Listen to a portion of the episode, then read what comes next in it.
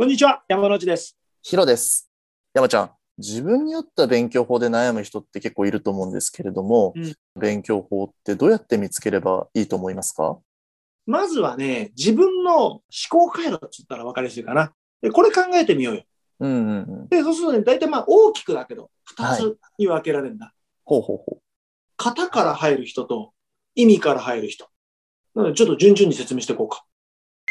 う。まず型の人からですかね。まず型の人。いわゆるまあなんか、すごい分かりやすく言うと、パターンを暗記して型に当てはめるっていうタイプだな。まあ、暗記が得意な方って感じですかね。ああ、そうだ。まあイメージとしてはそうだね。で、これもね、すごいメリットあるんだな。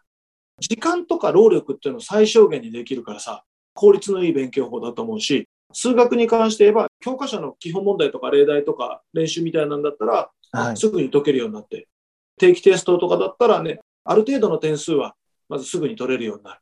なるほど、なるほど。そういう人たちには、じゃあどういう勉強法がおすすめですか？そういう人たちはね、多分基本問題とかは解けるけど、さらにもうワンランク上っていうステップになった時に、はい。結構苦戦しがちだと思うんだ。はい、はい。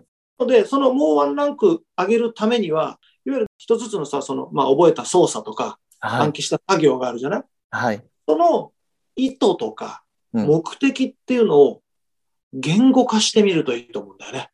そう自分の言葉で、はい今どういう計算してるんだろうとか、何のためにこの作業してんのかなっていうのを、まあ、独り言を言うみたいにさ、ブツブツブツブツ言いながら説明してみるんだよ。全然間違っても OK だから。言葉に出すことで、あれ？なんか俺変なこと言ってるなってなったら、分かってないってことだ。うんうんうんで、逆、にそれが自分で言葉に出してみたら、おお、スムーズにこれ理解つながるなみたいになったら、それはうまくいってる。正しく操作できてるし、理解もできてるんだよ。ああ、なるほど、なるほど。まずは言葉にしてみると、意外に自分が無意識でやってたこと、はい。それが顕在化してきて、うん自分が本当に分かってたのか、分かってなくて意味も分からず当てはめてたのかっていうのが分かる。なるほど、なるほど。だから間違っても OK だから、どんどんどんどん口に出してみる。うん、自分の言葉で説明するっていうのが大事なんですね。じゃあ、あとは意味から入る人ですかね。そうだね。意味を理解して進めたい人。なるほど、なるほど。まあ、いわゆる理解が得意な方ですかね。そうそうそうそう。これがね、俺が思う一番の理想形なんだよ。みんなね、やがてはこうなってほしい。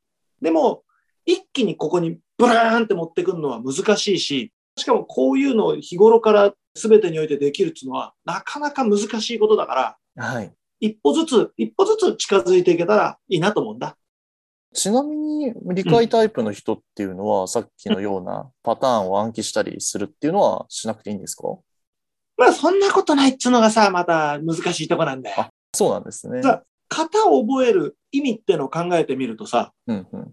これ覚えてるのでパーンって当てはめちゃえば、時間短縮とか労力の削減ってのができるじゃん。例えば二次方程式解くっつってさ、はいい。ちいちなんか平方完成して移行してルート取ってどうたらと。いや、解の公式一発ズバーンってさ、早いじゃん。うん、そうですね。で、そしたらこの解の公式の意味とか、解の公式を覚える意味とかも考えたら、お、これは美味しいなって採用してもらえたら、制限時間のあるテストとかではさ、まあうまく立ち回れんじゃないかなと。ああ、そうですね。そうそうそう。いいとこ取りしてほしいんだよ。バランスよくやっていくっていうのが大事なんですかね。そうそうそう。だからあの、型なのか意味なのかっていうのを100か0かみたいな考え方じゃなくてさ、はい。そのグラデーション的に少しずつこのバランスをよくね、えーしながらまあ進めていってくれたらいいんじゃねえかな。